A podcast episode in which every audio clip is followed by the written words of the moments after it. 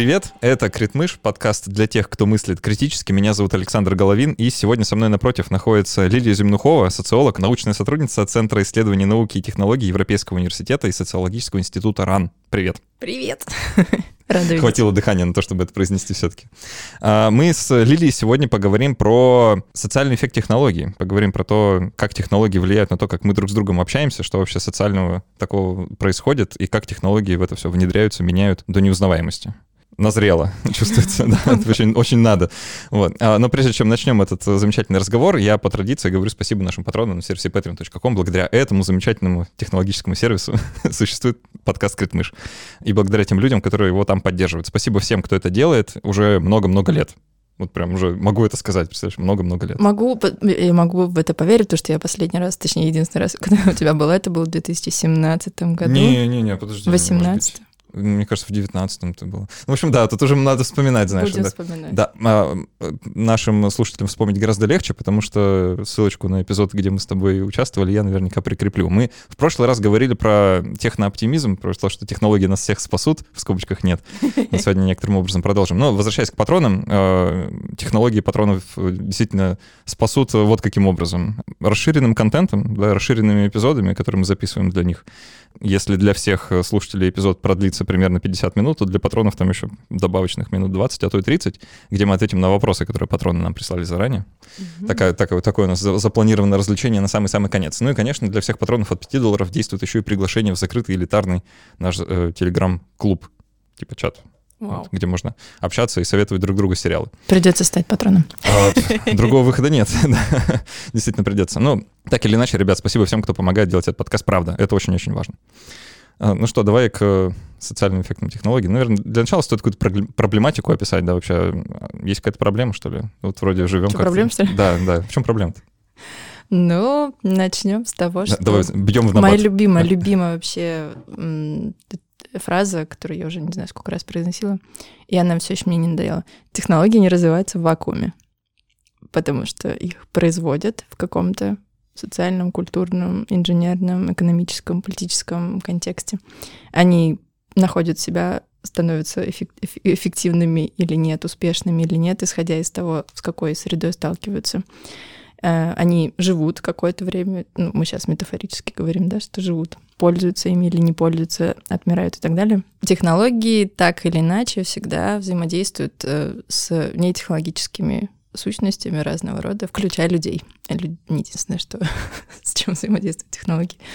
Э, поэтому каждый раз, когда мы говорим о технологическом развитии в том или ином виде, мы все равно вынуждены учитывать и то, как их производили, кто их производил, для чего их производили, как они распространялись, э, что происходило, как, какая есть история у этих технологий, да, с чем они сталкивались, что им вредило, что им помогало какие в конечном итоге изменения эти технологии внесли в какую-то сферу человеческой жизни. Да? Мы здесь будем оставаться немножко на дихотомии технологии и социальные, несмотря на то, что все пытаются, социальные исследователи, особенно в сфере СТС, э, социальных исследований науки технологий, пытаются преодолеть эту дихотомию, говорить о том, что нету отдельно технологического, отдельно человеческого есть социотехническое, подчеркивая, что очень сложно часто отделить или провести четкую границу между тем, где начинается или заканчивается технологическое.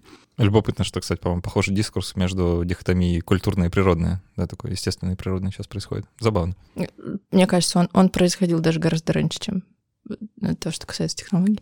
Ну, в общем, да, э, мне кажется, более-менее конвенциональным это уже стало среди исследователей, осталось, чтобы это стало конвенциональным среди людей. То есть тот факт, что мы там сидим, разговариваем через наушники, люди потом это слушают и так далее, э, не говоря уже там о каких-то естественных способах улучшения себя, э, вроде, не знаю, слуховых аппаратов, очков и всего остального. То есть это, это вся классическая история, понятно, классические сюжеты, но Э, сегодня, мне кажется, чем дальше цифровые технологии развиваются э, и, глубже в социальной повседневной жизни, тем сложнее нам провести четкую границу. Да и незачем. И имеет смысл говорить просто об этом как о нормализующемся ходе развития их. Забавную историю расскажу для наших слушателей, если позволишь. На примере буквально вот того, что было в ближайшие 20 минут, как мы с тобой сейчас встретились. Оу, да, давай. Это, это, наверное, очень показательно, просто чтобы прочувствовать, насколько мир изменился. Да? А, а, у тебя возникли некоторые сложности с тем, чтобы попасть в нашу студию сейчас, потому что навигатор неправильно как-то повел. Да, повел метку не туда. Да, и мы с тобой, э, я посмотрел, кстати, сколько мы провели вот на созвоне, примерно 5 минут мы с тобой общались, пока я сидел за компьютером, смотря в навигатор, да, пытаясь определить, где ты находишься, чтобы тебя там в нужную сторону направить, это по каким-то... Как, Опознавательным знаком? Ну да, достопримечательностям местным смог понять, да, в какую сторону ты движешься и направить тебя в нужную. Э, это некоторым образом, знаешь, э, всегда входит... Вот когда я в таких ситуациях оказываюсь, это частенько бывает, да, в современном мире. Ну, как-то звонишь, типа, а ты где? Я на том углу, я на этом углу, давай я тебе там геометку скину, да, и да, вы идете да. параллельно, потом разминулись, потому что GPS залагал и все такое. Вот, и вы оказываетесь опять в разных концах города. Хотя пытались встретиться, казалось бы. А, я все время вспоминаю свое детство. Да, вот как, э, как я играл с детьми, там, условно, своего двора, да, соседней, соседней улицы. Как мы договаривались о встрече. Под кольцом в пять. Да, это было примерно так. То есть, ну, у подъезда там, подходи там, к обеду. Все знали, во сколько это. Я за тобой зайду еще. Я можно. за тобой зайду, да. А можно было, вот для меня удивление, можно было прийти к другу, узнать, что его нет дома, и остаться ждать. Да, Представляете? да, да. Вот, да. Вот, Скоро придет. Да, и я помню, я так ждал, ну, пару часов. Это так странно сейчас. И прошло совсем немного времени. Да, это не то, что я там какой-то старый, да, помню, былые времена, нет. Э, мне и 30 еще нет, да, то есть это было, ну, вот 15-20 лет назад, да, не так давно. Все сильно изменилось, да, вот это вот социальное э, взаимодействие между людьми, да, ну, условно, банально, где встретимся и как, да, оно как сильно изменилось из-за того, что мы сегодня как будто все время на связи. И вот, вот я подвожу этой байкой да, к некоторым примерам да, того, как э, технологии встроились в социальный контекст настолько незаметно, настолько привычно, что кажется, что всегда так было уже. На самом деле совсем недавно еще так не было. Да, может, еще каких-нибудь примеров набросаем, чтобы слушателям было понятно, вот какие такие есть а, технологические, не знаю, футпринты, да, а, отпечатки на нашей жизни. Да вот из сегодняшних прям тоже, та же геометка, карты и все остальное. Если ты приезжал в незнакомую местность, ты либо спрашивал кого-то, что, куда, где. Спросить можно тоже, представляешь? О, да. Либо были, ну, атласы бумажные, буквально городские, там еще какие-то, когда можно было построить маршрут. И, и в принципе, ты Наверное, ты гораздо лучше должен был разбираться со сторонами света, например. Тоже неплохое знание, да, навигации.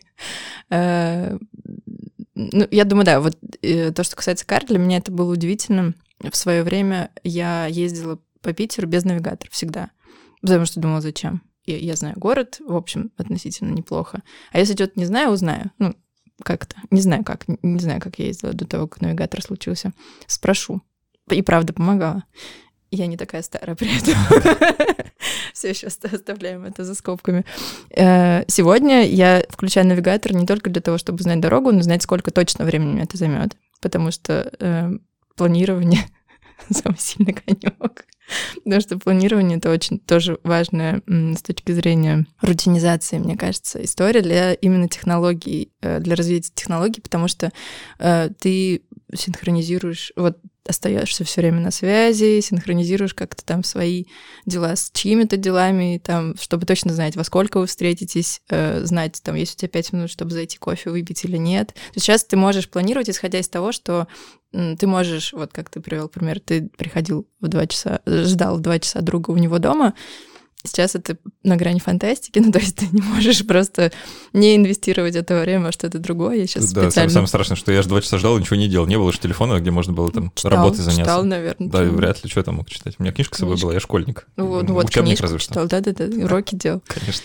Да, что у нас еще из такого? Ну, то, тоже возвращаясь к машинам, да, если ну, ты ездишь на, на навигаторе, это еще ничего, а если у тебя какая-нибудь умная, еще не беспилотная, допустим, но умная машина, то ты тоже очень сильно ориентируешься на то, как она работает и каким ресурсом обращается. Ну, там, электроника, что у тебя с давлением шин, что у тебя с э, бензином, еще с чем-то. Um, в моей машине она довольно старая, 2008 года, и там я не знаю, что с ней происходит. Если что-то ломается, она мне об этом не сообщает.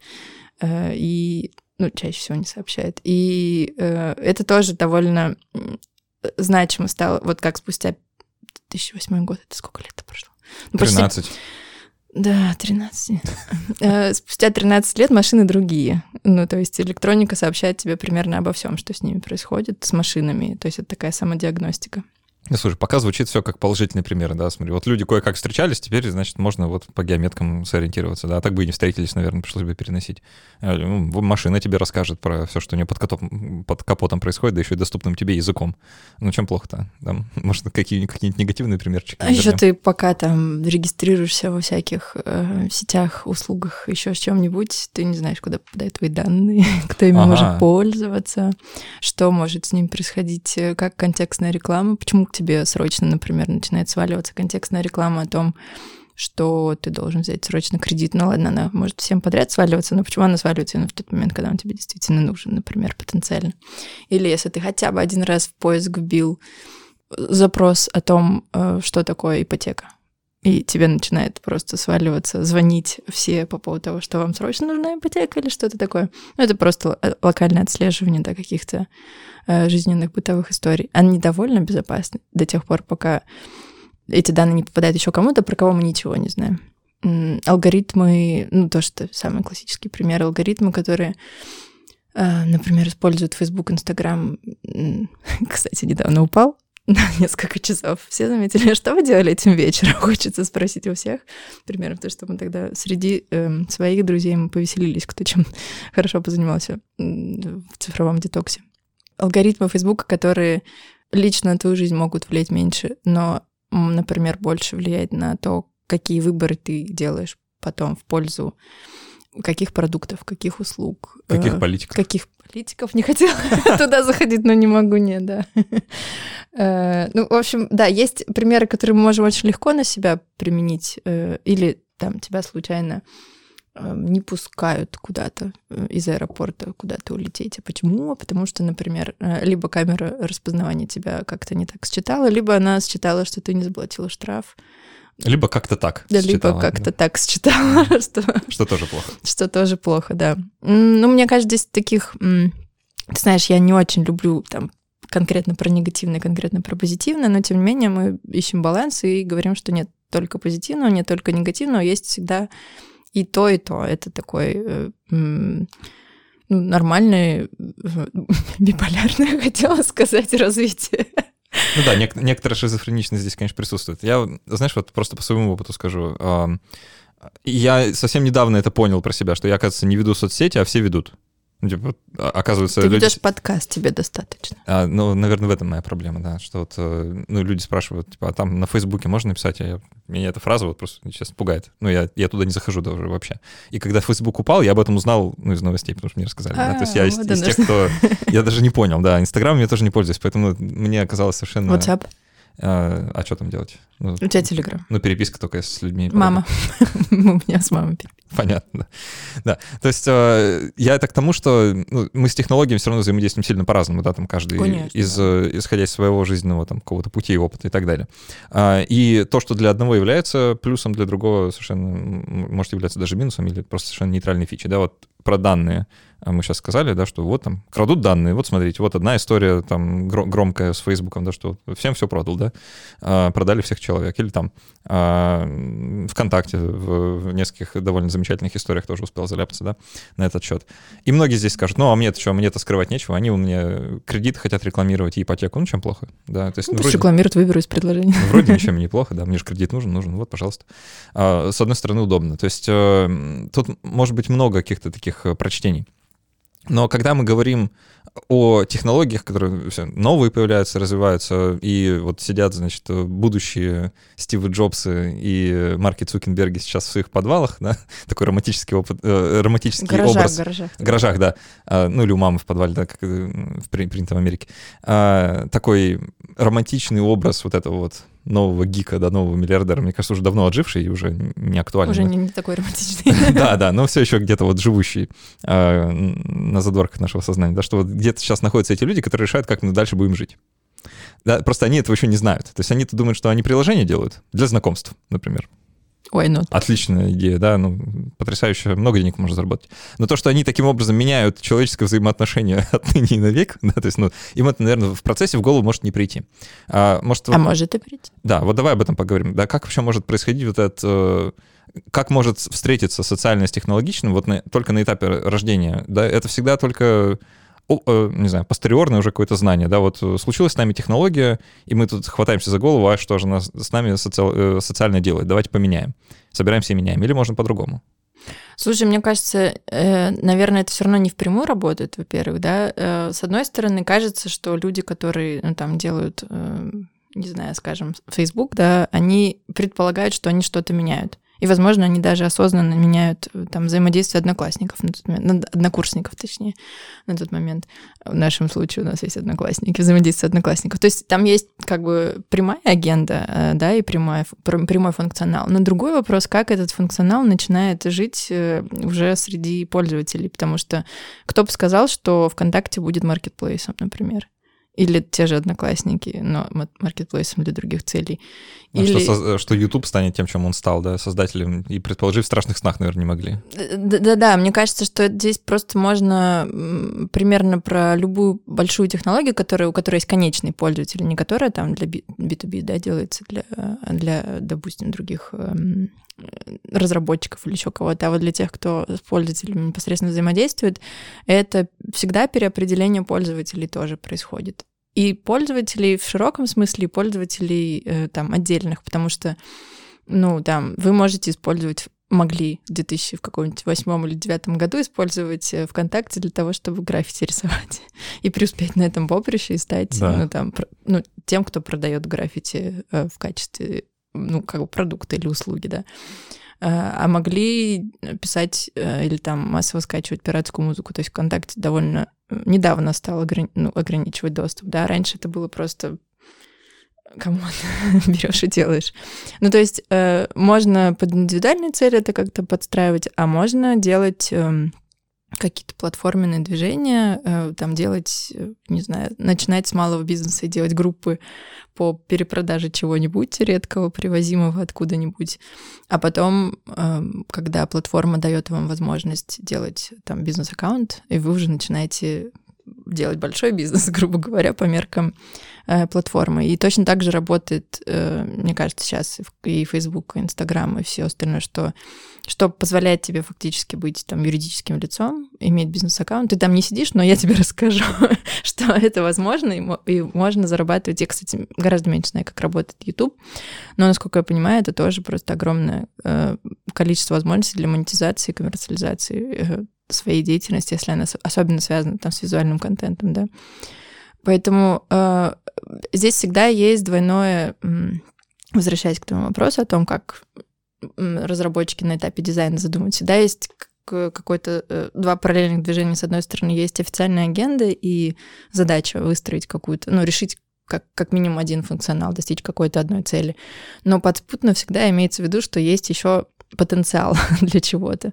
А дальше э, рынок, пользователи, взаимодействие, инженеры, новые фичи, новые достижения технические, там одно на другое накладывается, все вместе это создает продукт уже в том виде, в котором мы уже им пользуемся в разных своих ипостасях тоже. Ты можешь иметь личный аккаунт, бизнес-аккаунт, третий аккаунт, 20. И пару фейков на всякий случай. 35 фейков на всякий случай, да, и м, ты просто подстраиваешь технологию э, для своих задач и целей. Поэтому э, здесь м, я бы даже не ставила вопрос о первичности, скорее о, о пластичности, да, можно сказать, о гибкости технологии, что э, если она начинает жить э, уже в среде пользователей, то она начинает преобразовываться в зависимости от запроса и рынка, и самих пользователей, и точно так же подталкиваться развитием технологий, потому что пока ты пилишь свою платформу для знакомств, например, в это время на технологическом стеке происходит просто невероятное количество всего,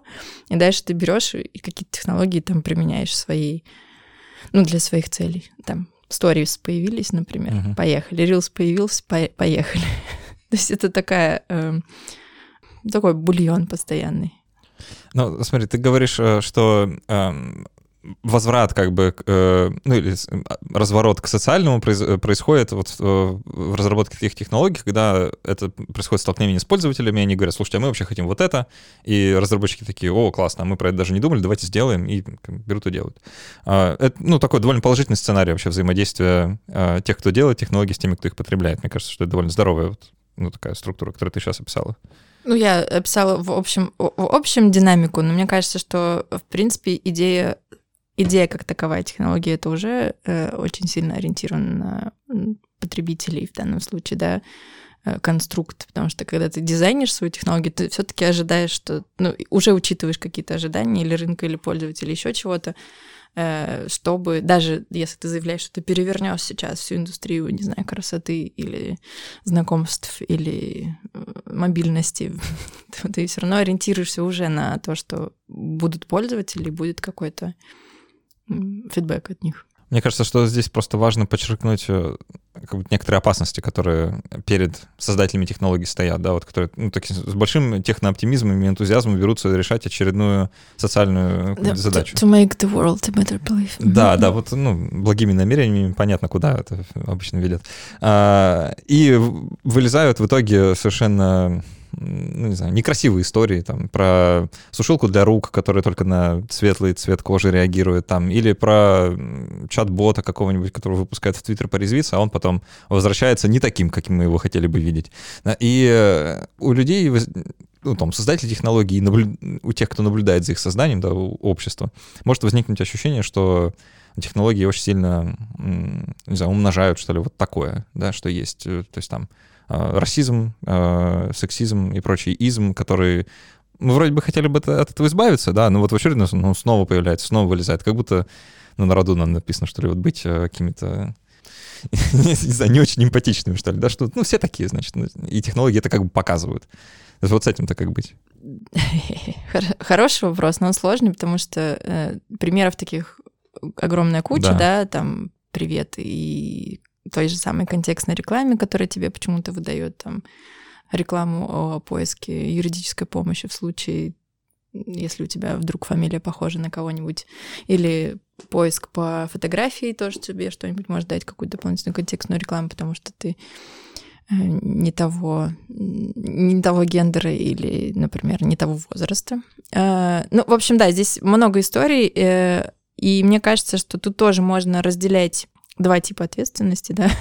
Ответственность разработчика, который дизайнит возможность вмешиваться в эти технологии, не просто говорит, вот, алгоритм пользуйтесь, как, как это сделали Алисой, колонку да, да, «Привет», да. который... Лилия осторожничает, потому что она у нее за спиной. Не, да, не, не разбудить, она спит. Вдруг она да, да. проснется и скажет, что она обо мне думает. Эм, которую выпустили, чтобы она обучалась на реальных диалогах, и, и которая тоже довольно быстро стала не такой, как хотели бы видеть ее там пользователи, потому что она дерзкая была, самостоятельная, могла... Ну, там, понятно, была какая-то первичная цензура, но довольно скоро стало понятно, что она должна быть еще вторичной, если не дальше. Эм, то же самое с чат-ботами, о которых ты упомянул. Э, это задача части разработчиков, чтобы в дизайне учитывать возможности модерации э, и данных, на которых обучаются алгоритмы, и сами, чтобы была возможность обрабатывать сами алгоритмы, дополнительно их как-то отсматривать, а также чтобы э, отслеживать, на каких именно данных учатся эм, алгоритмы, потому что, эм, скажем, ну тут я не буду преувеличивать, если скажу, что все данные biased в каком-то смысле, они все смещены потому что они либо чего-то не учитывают, либо где-то перекошены в какую-то сторону, либо э, в них просто не попадает какой-то сегмент э, информации. Как известно, многие э, социальные и психологические эксперименты сделаны на очень репрезентативной выборке студентов Очень репрезентативные, да, да, да. Студенты — это самые репрезентативные выборки, в принципе, да. Да, с выборками в человеческом мире плохо, а в мире данных еще хуже, просто потому что это действительно множится бесконтрольно, и это, к сожалению, не... А, и тут я могу сказать точно, к сожалению, и в оценочном смысле э, это всегда порождает какие-то новые проблемы на старых основаниях. Если расизм есть и его не контролировать, он и будет продолжаться.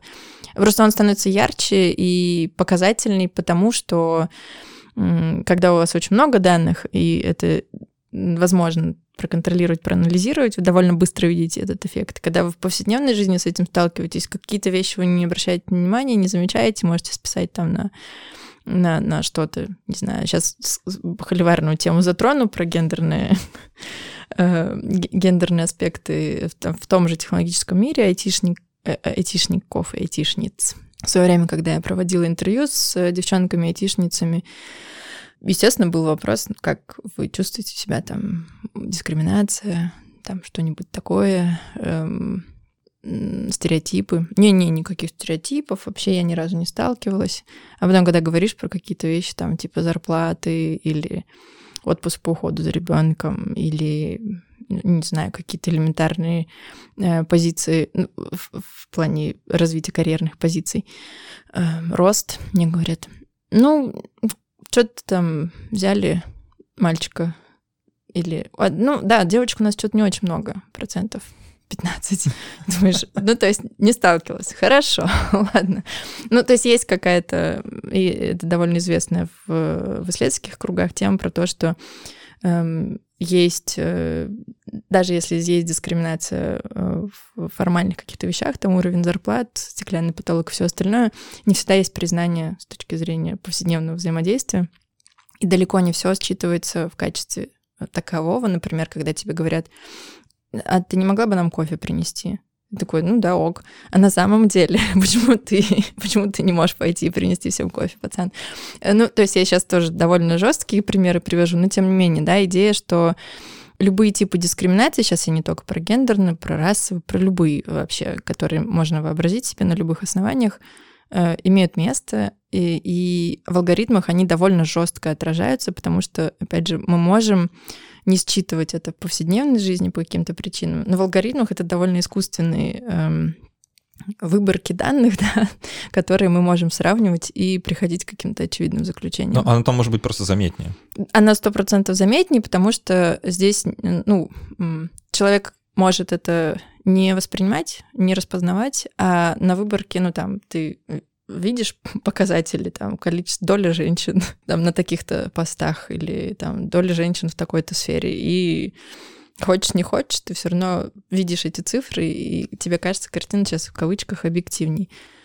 Мне, знаешь, э, эм, я просто когда про это думаю, у меня такая, не знаю, может, аналогия, что ли, приходит на ум. Вот э, почему этот пресловутый чат-бот в Твиттере нахватался плохого, да?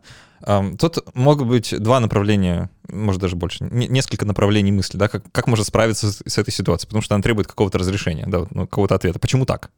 А, один ответ заключается в том, что люди в целом такие, да, что это вот объективное отражение того, как мы на самом деле себя ведем э, друг с другом, да, что люди действительно говорят друг другу гадости, э, поливают друг друга чем только можно поливать э, и не стесняются, если им за это еще особенно ничего не будет. Э, и это отчасти, наверное, правда стоит как-то признать. Но э, тут приходит технология, да, э, которая влезает в интернет, э, ну или просто ин, берет за основу как бы, переписку в сети и подсовывает туда очень незаметно презумпцию, что так на самом деле люди друг с другом общаются, да, не в сети, а вообще. И получается как бы вот итоговый продукт на, основ, на основании вот этой вот предпосылки. И если бы ну, почему это может не восприниматься... Э, я вот не думаю, что люди все говорят друг другу гадости, потому что мне вот в лицо гадости редко говорят. Обычно этого не происходит. То есть вот как-то... Если, если мне кто-то в лицо да, на улице подходит и начинает говорить гадости, это очень плохой день. Ну, как-то, согласитесь, неприятно. В интернете такое чаще можно встретить. Да? В интернете как-то вот чаще э, кто-нибудь может подойти к тебе в кавычках да, в лицо и вот в комментарии плюнуть какую-нибудь гадость так, такое может быть. Хейтеры, хейтеры. Да, да, это легко представить. Вот, может, даже к этому эпизоду. Здравствуйте. Напишите нам, когда скачете Напишите. Вот. А, но у многих есть родственники старшие, да, а, там какой-нибудь э, дедушка, который, ну, совсем в другую эпоху сформировался. И вот дедушка иногда что-нибудь скажет, такой, думаешь, ну, дедушка, ну, как бы расизм. ну, так нельзя. Вообще-то это да, да, такой, антисемитизм, например. Ну вот, да, ну, нельзя так говорить больше. Вот. А он, ну, ну, ну, так вот, да. И У это нас тут новая этика, пока ты спал. Да, это какой-то такой бытовой уровень, да. Он вроде как есть, мы все про это в курсе, что, ну, вот так бывает. А, но почему-то кажется, что, ну, мы постепенно от этого отходим. Тут у меня такое ощущение, что тенденция все-таки положительная. А тут появляется вот этот интернет, где все сосредоточение, значит, всего самого плохого слова на планете Земля, да, в одном месте, называется Твиттер, да, или там еще как-нибудь, какая-нибудь социальная сеть. И мы тут запускаем искусственный интеллект, он начинает на этом обучаться, и мы такие, ну вот смотрите, вот лицо человечества. Да, то есть вот здесь, мне кажется, проблема кроется, что мы частенько ставим знак равенства между одним и другим. Два комментария тут. Э, первое, что э, в интернете пишут не все люди. Да. Вот. На примере там твоих подкастов, да, ты чаще всего получаешь хороший фидбэк ну, позитивный, да, скажем так, оценку позитивную. Если она вдруг, э, ну, ты читаешь комментарии? Да, я в, все читаю. В основном она не хейтерская, да, оценка? Пожалуй, да. Если там ты заходишь на какой-нибудь, не знаю, Google оценки какой-нибудь кофейни, которую ты хочешь получить, ты в основном там видишь позитивный фидбэк, если она там какая-то... Да. Э, люди пишут оценки почему-то и говорят почему-то, и высказывают свое мнение почему-то. Если э, там там, я буду э, выставлять оценки каждой кофейни, в которой я бывала, потому что мне за это дадут э, дополнительный эм, гигабайт э, на Google Drive, например, это довольно, довольно, мотивация, довольно высокая мотивация, да, я буду ходить и буду, сходить, скорее всего, ходить по тем кофейням, которые мне нравятся, скорее всего, буду писать позитивный фидбэк. Это моя, ну, как бы мой способ взаимодействия с оценками. А, есть э, такой другой способ взаимодействия с оценками, когда эм, вам говорят эксперимент, научите чат-бота разговаривать. И здесь вы не хотите писать позитивный фидбэк или не хотите научить бота разговаривать э, хорошо и правильно и так далее. Вы хотите с ним, с ней, в данном случае Тея, по-моему, ее звали, я не помню точно, как, как звали того чат-бота. Вы хотите рассказать, как в этой жизни все устроено. Это вот второй аспект. Э, вы эм, создаете провокационные ситуации, то же самое было с Алисой, и будете смотреть, как она будет на все это отвечать. Потому что вам интересно. Да. да, вам просто интересно. Это, мне кажется, Что будет, если их двух поставить рядом, пусть разговаривают? Как... И, и поговорят же. То есть первый аспект заключается в том, что не все люди не все пишут, а второй аспект в том, что иск, ну, там, иск, иск, новая искусственная ситуация требует э, экспериментирования с ней так или иначе. И ты будешь, э, если тебе за это ничего не будет, ты будешь с ней экспериментировать на разных гранях, э, в общем, человеческого взаимодействия. Это как минимум два. Я думаю, что здесь гораздо больше есть. Э, а что касается вот той же да, идеи репрезентации всего общества, да, э, скорее всего, твой дедушка не станет э, разговаривать с чат-ботом. Да. Ну, потому что он как раз исключен, скорее всего, из целевой аудитории условной, ему это неинтересно, он не понимает, зачем это нужно. Ну, то есть миллион причин. Поэтому чат-бот не научится разговаривать в разных ситуациях. Он научится разговаривать в разных ситуациях, доступных ему или ей в интернете. Поэтому э, мы не сможем получить э, такого чат-бота, который сможет э, сориентироваться в, в любой жизненной ситуации. Он может сориентироваться в жизненной ситуации, которая ему попалась или ей на, Его в этим, да. да, на этом наборе данных. Ну, я вот э, этими историями пытался как раз проиллюстрировать э, вот эту э, врожденную байсность люб, любого набора данных, да, то да. есть он так или иначе не может быть объективным, да, потому что как это, как себе это представлять-то?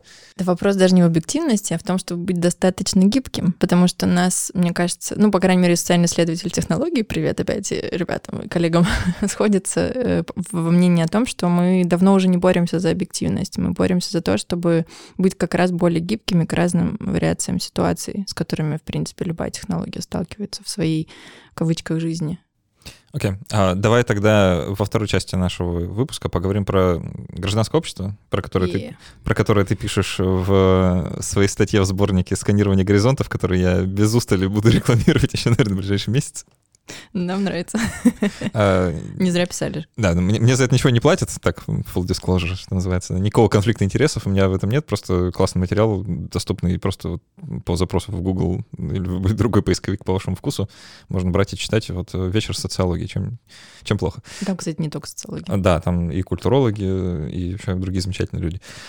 Ты в своей статье пишешь про то, что гражданское общество, как один из акторов взаимодействия с этими технологиями, должно как-то вот взять на себя, э, может, более активную роль, да, или какую-то роль надсмотрщика, если хочешь, да. Как, э, может, опишешь, как э, ты это видишь? Что за гражданское общество такое, что оно может с технологиями делать? Да. Которые на нас сваливаются, сваливаются. Все быстрее и быстрее, представляешь? Да-да-да. Эм, я может быть, не по тексту буду. Тут я, я хотела даже перечитать, э, что, что же я там писала, но не успела. Буду по, по тем ощущениям, которые у меня сейчас э, продолжают формироваться. Э, я воспринимаю гражданство общество, гражданское общество как то, что, во-первых, работает с теми повестками и э, феноменами, до которых не добираются по каким-то причинам ни государство, ни индустрия, ни отдельные люди. То есть гражданское общество — это то, что позволяет формироваться в качестве позволяет воспроизводиться скорее в качестве реально действующей силы, когда нет э, понятного ответственного за что бы то ни было. Вот, например, с технологиями. Вроде есть индустриальные большие вот эти гиганты-игроки, которые э, производят все эти платформы, алгоритмы, чат-боты и, и же с ними. И э, есть, с другой стороны, вроде бы государство, которое должно каким-то образом все контролировать или не должно, но регулировать уж точно должно, потому что это задача государства. Но кто будет, э, во-первых, э, наблюдать за тем, происходит это регулирование или нет, а во-вторых, э, пытаться влиять на эту технологию с точки зрения как раз тех самых социальных эффектов, о которых, эффектов, о которых мы и говорим. Например, если по каким-то причинам из ваших там данных на каких-то в каких-то конкретных услугах исключаются, например, эм, уязвимые группы населения. Ну, например, инвалиды или, например, э, люди с ментальными трудностями. Кто будет бороться за то, чтобы включить их обратно в повестку, да? Например, вы делаете какую-то платформу, но на ней нету версии для слабовидящих или нету версии для людей с ограниченным эм, с ограниченной мобильностью. Слушай, тут, ну, знаешь, извини, что влезаю, просто мне не нужен этот ответ, но я подозреваю, что многим нужен, потому что хочется, знаешь, э, прям очень простой ответ, который напрашивается на «А, а зачем нужна версия для слабовидящих?» э, типа, Ну, тем хуже для слабовидящих. Что, значит, значит, да, почему, почему нас, нас должно это волновать? Ну, людей со зрением, условно говоря. Потому что ты лично с этим не сталкивался. Ну вот. А, а есть... А вот гражданское общество, в моем восприятии, это... Опять же, да, что еще? Гражданское общество — это что еще? Это, э, это как раз та прослойка э, общества, которая э, заставляет быть видимыми те группы населения, которые невидимы по каким-то причинам для тебя лично или для государства э, как ну, институционального. Э, если ты там физически активный, здоровый, молодой человек, то, скорее всего, ты, ну, если у тебя есть дедушка, например, то ты немножко думаешь о пожилых. Если у тебя есть там например, э, друг э, с ограниченной мобильностью, ты немножко будешь думать об этом. Если у тебя есть знакомый с э, онкозаболеванием, ты немножко будешь знать об этом. Но, в принципе, твоя сфера повседневного знания ограничена теми кейсами, с которыми ты сталкивался в своей жизни. Гражданское общество эту сферу разукрашивает. И оно говорит, а есть там небинарные люди, а есть пожилые люди, которые сталкиваются с эйджизмом на работе и в повседневной жизни. А есть люди с э, ментальными трудностями и там какими-нибудь э, заболеваниями неизлечимыми, но которые при этом, ну, там, с тем же раком, да, который при этом позволяет там все равно жить, существовать, но при этом они сталкиваются с ограничениями, например, э, потому что не берут, их не берут на работу на длительный контракт и так далее. То есть э, здесь э, вот эта невидимая часть жизни, с которой не сталкивается средний дееспособный человек, она довольно большая. И в этом, в том, чтобы этим людям тоже э, был обеспечен доступ и к технологиям, и ко всему остальному, должны быть заинтересованы, по идее, все люди. Но на самом деле оказываются заинтересованы только те, кто, во-первых, с этим сталкивается непосредственно, а во-вторых, кто об этом что-то знает. Так вот, это знание, которое, по идее, не должно быть скрыто, оно все еще остается скрытым. Ну, как правило, у нас нет, ну там, не знаю, в масс-медиа у нас нету людей э, с ограниченными возможностями, которые бы от первого лица там что-то вещали. Э, в кино нас, нам не снимают, ну там за исключением «Один плюс один» или э, еще несколько фильмов, где были бы главные герои, какие-нибудь ну, инвалиды по каким-нибудь признакам.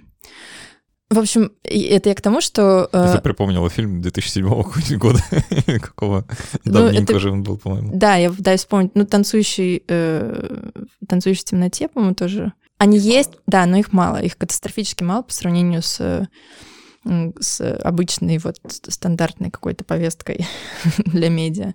Э, то есть э, я могу, да, бесконечно перечислять, потому что на самом деле этим преисполнена наша жизнь повседневно, но мы этого не видим, потому что это не освещается, об этом не говорят.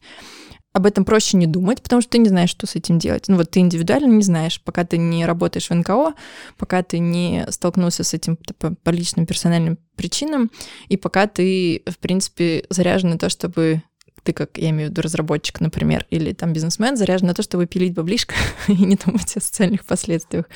Но вот есть другое движение, которое за там, социальную ответственность, за расширение, даже если посмотреть с экономической точки зрения, да, сейчас главный аргумент, который, а, например, способствует тому, чтобы элементарное гендерное неравенство пытаться выровнять в элементарной IT-среде. Единственный аргумент пока, единственный работающий аргумент — это Смотрите, у вас столько женщин, у вас так мало женщин, а вы же теряете э, э, на работах, вы же теряете такое большое количество э, экономического ресурса. Включайте женщин, у вас будет больше денег, вы сможете больше занимать. Ну, то есть даже, э, даже в таком примитивном виде аргумент, он все еще, если он все еще работает на то, чтобы хотя бы как-то выровнять эту ситуацию, он уже работает, спасибо.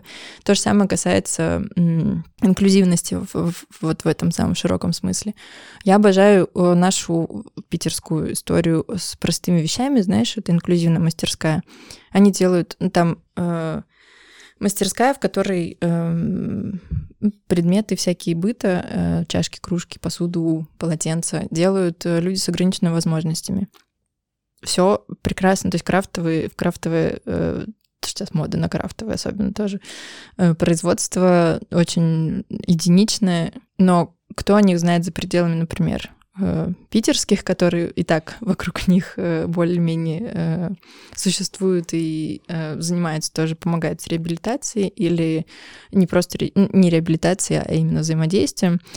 В общем, у нас это все настолько не, не нормировано, не нормализовано, что кажется, что зачем вообще этим людям быть активными участниками экономики. И хочется сказать, вообще-то они могут быть активными участниками экономики. И, и тогда от этого, будет лучше. От этого, да, выиграют все как бы. Но пока это не такая очевидная почему-то да, мысль. Действительно кажется, что это, наверное, некоторая производная там от э, экономического состояния общества. Ну, вот такая э, большая инклюзивность, что ли. Э, потому что, ну, если там совсем довести до крайности эту, э, эту метафору, да, это размышление, что там э, в голодные годы, да, как бы покормить бы тех, кто будет нас защищать от внешних врагов, да, чем, ну, типа, совсем на всех размазывать. Типа. Тогда и всем не хватит. То есть это какая-то такая игра с нулевой суммой, как будто бы. Ну, кажется, что в голодные годы те, кто может, сами себя прокормят, а вот как быть с теми, кто сами не могут? Вот это вопрос. И делать это не балластом, наоборот, там, общество, как, как это обычно происходит, а делать это в том числе работающий, э, воспроизводящий себя тоже силой. Ну и вот, собственно, здесь возвращаясь к граждан... понятию гражданского общества, да, это как раз ровно та сила, которая может помочь э, сделать тех, кто не видим для большинства, условно говоря, да, или вообще в целом тех, э, кому требуется э, несколько иной подход, видимыми для разработчиков, чтобы они держали это в голове, разрабатывая свою сушилку для рук, да, что, ну, хотя бы подумали о том, что ну, бывают разные оттенки, да, если вы сенсор на это И затачиваете. высота, до которой дотягиваются люди. Вот, это тоже, кстати, интересно, да. Ну да, я не хочу сказать, что гражданское общество равно, это все. Я говорю, что среди прочего, что, что мне кажется очень важными функциями, что может делать, э, могут делать то, что не делают другие слои общества, так сказать. Как бы это могло выглядеть? Если сейчас э, попытаться помечтать о будущем, да, там, не знаю, ты пишешь в статье про разные варианты э, того, к чему нас вся эта замечательная тенденция с технологией может довести, если как-то попробовать сформулировать. Куда, куда примерно мы движемся? Куда мы движемся или куда хотелось бы двигаться? Ну, давай и то, и другое. Раз уж это не совпадающие вектора. Э, куда, ну, как мне кажется, сначала имеет смысл поговорить, наверное, о том, куда хотелось бы двигаться, да. Эм, я здесь люблю два эм, кейса скандинавские страны, особенно Швеция, где это движение происходит. И это движение в пользу и открытости э, там по отношению к пользователям, и инклюзивности в общем, в общем виде э, привлечения искусственного для начала, но потом более, все более и более нормализующегося Э, разных групп населения, представителей, ну, там, очень разных, уязвимых в том числе групп, э, когда вы формируете какую-то или политическую повестку, или э, делаете какой-нибудь э, технологический продукт, или предоставляете какую-то услугу, вы проходите э, условную верификацию со стороны гражданского общества, когда у вас есть общественные советы, которые могут принимать, не принимать, дорабатывать, рекомендовать к доработке что-то. Ну, там, я сейчас сочиняю абсолютно, да, например, вы хотите сделать э, умную улицу у вас на районе, которая бы позволила... Например... Звучит, звучит как завтра. Да, очень завтра. которая бы позволила, например, э, у вас проблема с парковкой, вы хотите эту историю нормализовать, вы делаете, вы предлагаете в своем соседстве, в своем районе сделать умную улицу, которая бы, э, ну там, сделала датчики для парковочных мест и показывала бы вам, сколько места осталось на этой или на другой улице. Ну, например, да, ну, как бы более-менее нейтральная история. А тут, ну и, соответственно, этот проект выдвигаете на обсуждение. Ну, выясняется, что в этом районе проживает там иное количество инвалидов, которым нужны не просто парковочные места, а вот такие парковочные места, что здесь есть многодетные семьи, которые нужны, которым нужно э, там не два места, а четыре, например. Или есть, наоборот, какой-нибудь э, интернат, Э, который требует вообще парковок крупногабаритных э, автомобилей. И вы этот фидбэк собираете. Дальше вы опять его выносите на рассмотрение, и вам говорят, что да, окей, но давайте там не этой улицей ограничимся, а вот этим кварталом, потому что вот это все между собой связано. И вообще, ну, там, всем мест не хватит, запрос такой, а давайте сделаем там, не знаю, льготную парковку для тех, кто будет приезжать, потому что Э, ну, там в тот же интернат приезжает куча людей, и там семья э, многодетная тоже там требует еще чего-то. Ну, как бы наслоение вот этой сложности повседневной жизни. Э, и, соответственно, в идеальном варианте вы делаете там с учетом всего.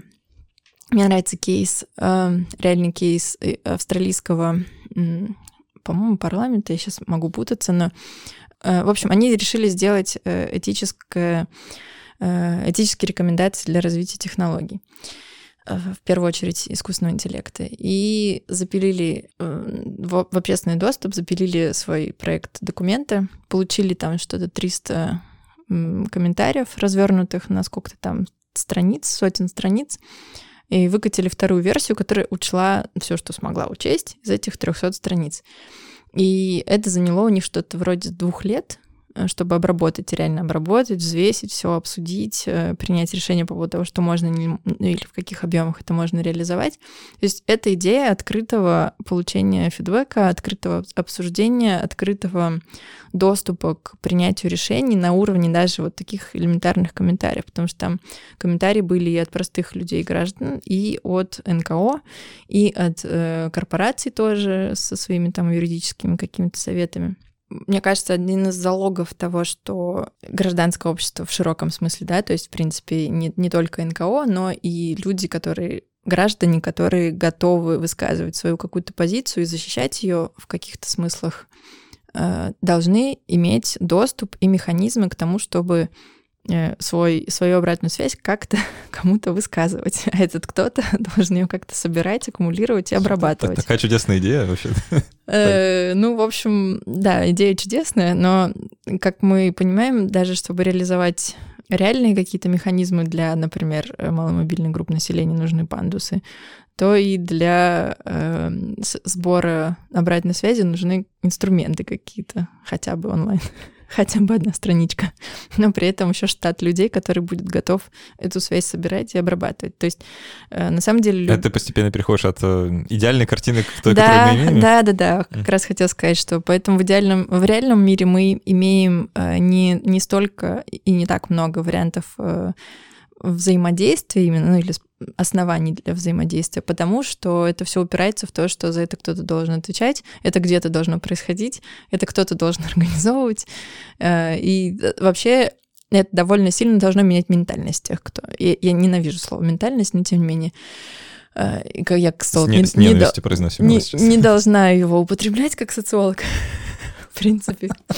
Поэтому я скажу, это должно менять мышление людей, особенно тех, кто принимает решения, или тех, кто занимается policymaking, но это по-английски, как это по-русски-то сказать?